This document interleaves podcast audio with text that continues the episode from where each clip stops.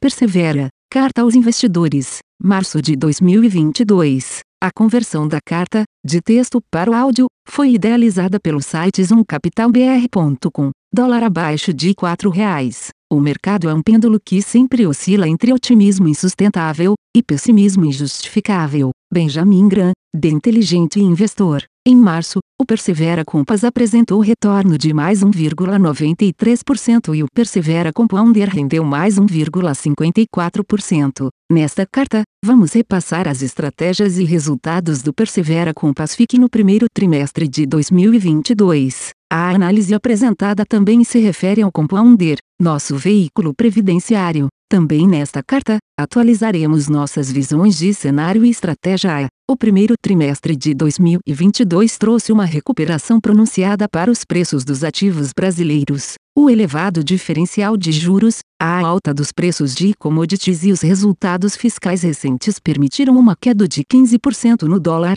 e vem incentivando fluxos estrangeiros no mercado de ações, que se apreciou 14,5%. Esses movimentos ocorreram a despeito da invasão da Ucrânia pela Rússia. Do lado da renda fixa, a sinalização do fim do ciclo de aperto monetário pelo Banco Central trouxe importante ancoragem para a curva de juros, que iniciou um processo de queda ainda que de patamares elevados. Continuamos acreditando que os ativos brasileiros têm espaço para apreciação, após dois anos sob pressão da combinação de preocupações fiscais com a elevação de mais de 10 pontos percentuais na taxa Selic. Nossas visões no início do ano. Há tempos defendemos que os prêmios embutidos nos preços dos ativos brasileiros parecem excessivos quando consideramos os fundamentos econômicos. Por conta disso, ao longo do primeiro trimestre, mantivemos posições compradas no real contra o dólar de até 10% do PL. Essas posições foram os maiores contribuidores no período, agregando 107 BPS. As posições compradas em commodities agregaram outros 54 BPS, principalmente em energia. Nossa visão era de que esse setor ainda enfrentaria gargalos de oferta por algum tempo, devido ao baixo investimento dos últimos anos. Com a eclosão da guerra na Ucrânia, esse cenário foi reforçado, levando a uma forte alta no preço dessas commodities. As posições em renda variável local trouxeram ganhos de 38 bps, dos quais 21 vieram das exposições em ações locais, 9 bps das posições em índice futuro e 8 bps das estratégias long e short. As posições em outras moedas agregaram 14 bps. Os principais detratores no período foram nossas posições em juros, especialmente em janeiro, mas apresentando recuperação em março. Do lado local, as posições em juros e opções subtraíram 149 bps. As posições aplicadas em treasuries subtraíram outros 82 bps. Perspectivas e posições atuais. A eclosão do conflito militar na Ucrânia causou fortes oscilações nos mercados financeiros no primeiro trimestre.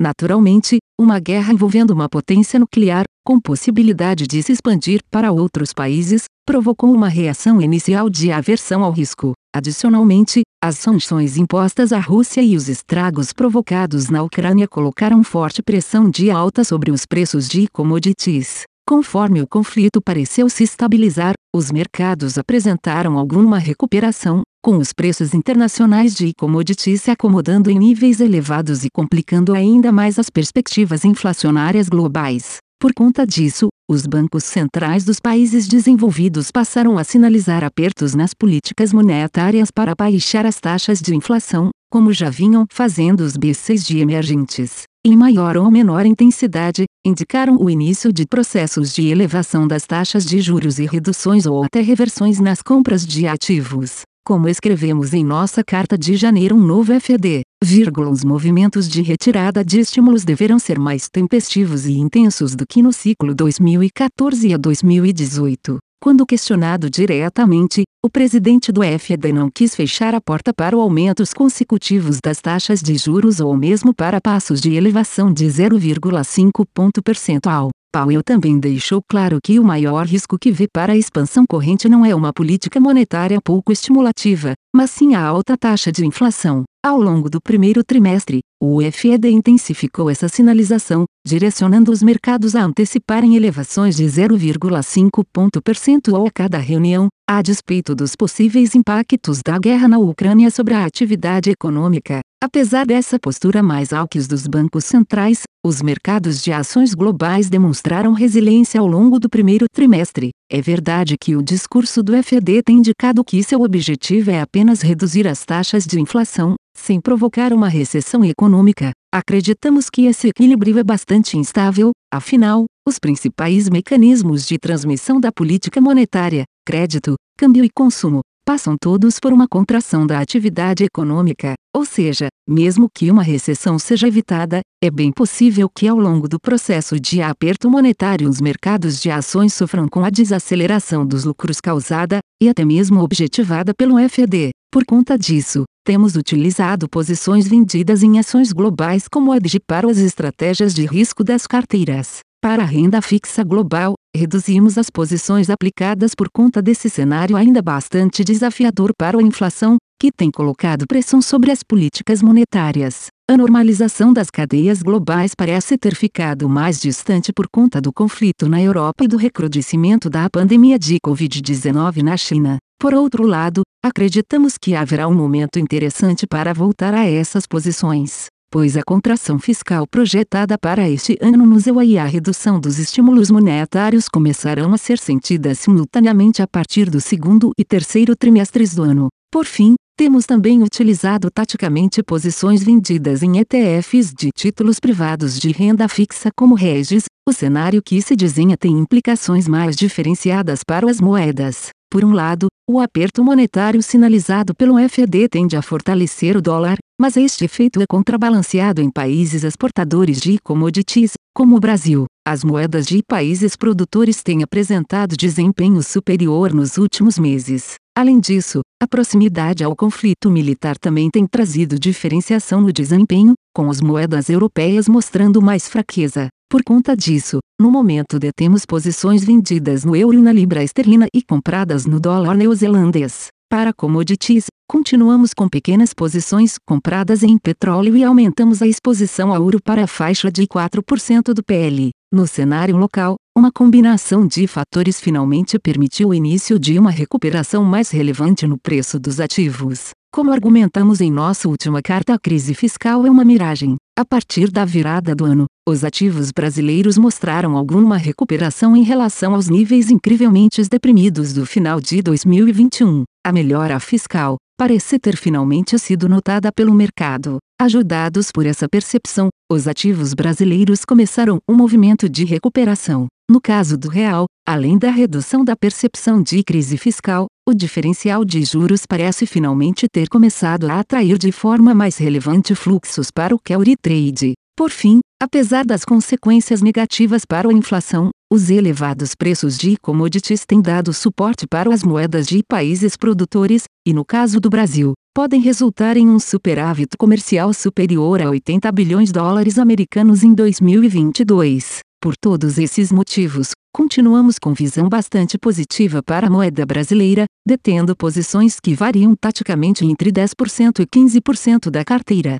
Parece estranho indicar que o dólar possa cair a um patamar tão reduzido, tendo passado um bom tempo acima de R$ 5,00. Se comparamos, porém, os ciclos de desvalorização da crise do coronavírus com o das eleições de 2002, vemos que, no longo prazo, a moeda também extrapola movimentos de queda. Não seria impensável, portanto, que o dólar voltasse a patamares bem mais baixos nos próximos anos, talvez próximos a R$ 3,50. Como a frase de Bengram que abre essa carta nos lembra, esses movimentos pendulares acontecem, com exagero nos movimentos de alta que levam a extrapolações na baixa. Da mesma forma, acreditamos que há potencial de valorização da bolsa local. No primeiro trimestre, observamos uma rotação dos investidores globais em favor de setores mais ligados a commodities, ativos que estavam bastante descontados em relação às suas perspectivas de lucros. Com isso, o Ibovespa apresentou importante recuperação no trimestre,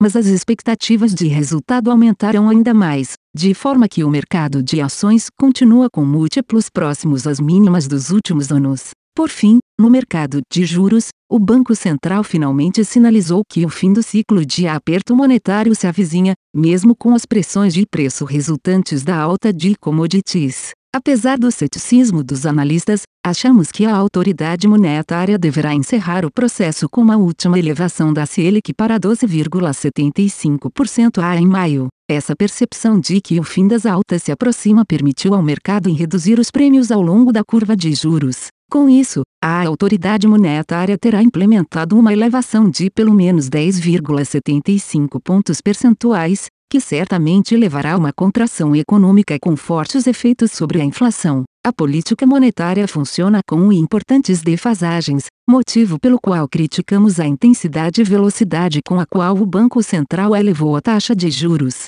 Conforme esses efeitos se fizerem sentir na atividade econômica, a discussão de cenário passará a contemplar cortes na taxa Selic. Dessa forma, voltamos a aumentar as posições aplicadas em juros locais, privilegiando a parte intermediária da curva. O título de nossa carta de dezembro Economia Fraca, Mercados Fortes de certa forma incorporou o primeiro trimestre do ano, enquanto o cenário econômico global se deteriorou de forma relevante, com guerra e mudança nas políticas de estímulo, e mesmo com as eleições presidenciais se aproximando, os ativos brasileiros se recuperaram de patamares bastante depreciados. Acreditamos que este é o início de um movimento estrutural, ao final do qual poderemos ver o dólar abaixo do patamar de R$ 4,00 novamente. Equipe persevera. A conversão da carta, de texto para o áudio, foi idealizada pelo site zoomcapitalbr.com. Aviso legal. É recomendada a leitura cuidadosa do regulamento dos fundos pelo investidor antes de tomar a decisão de aplicar seus recursos. A rentabilidade passada não representa a garantia de rentabilidade futura. A rentabilidade, quando divulgada, não é líquido de impostos. Fundos de investimento não contam com garantia do administrador, do gestor, de qualquer mecanismo de seguro ou fundo garantidor de crédito, FGC. Para avaliação da performance de um fundo de investimento, é recomendável a análise de, no mínimo, 12 meses. A gestora não se responsabiliza por quaisquer decisões tomadas tendo como base os dados deste documento. As informações aqui contidas têm caráter meramente informativo e não constituem qualquer tipo de aconselhamento de investimentos ou oferta para aquisição de valores mobiliários. Os investimentos em fundos de investimento e demais valores mobiliários apresentam riscos para o investidor. Os fundos de ações com renda variável podem estar expostos a significativa concentração em ativos de poucos emissores, com os riscos daí decorrentes.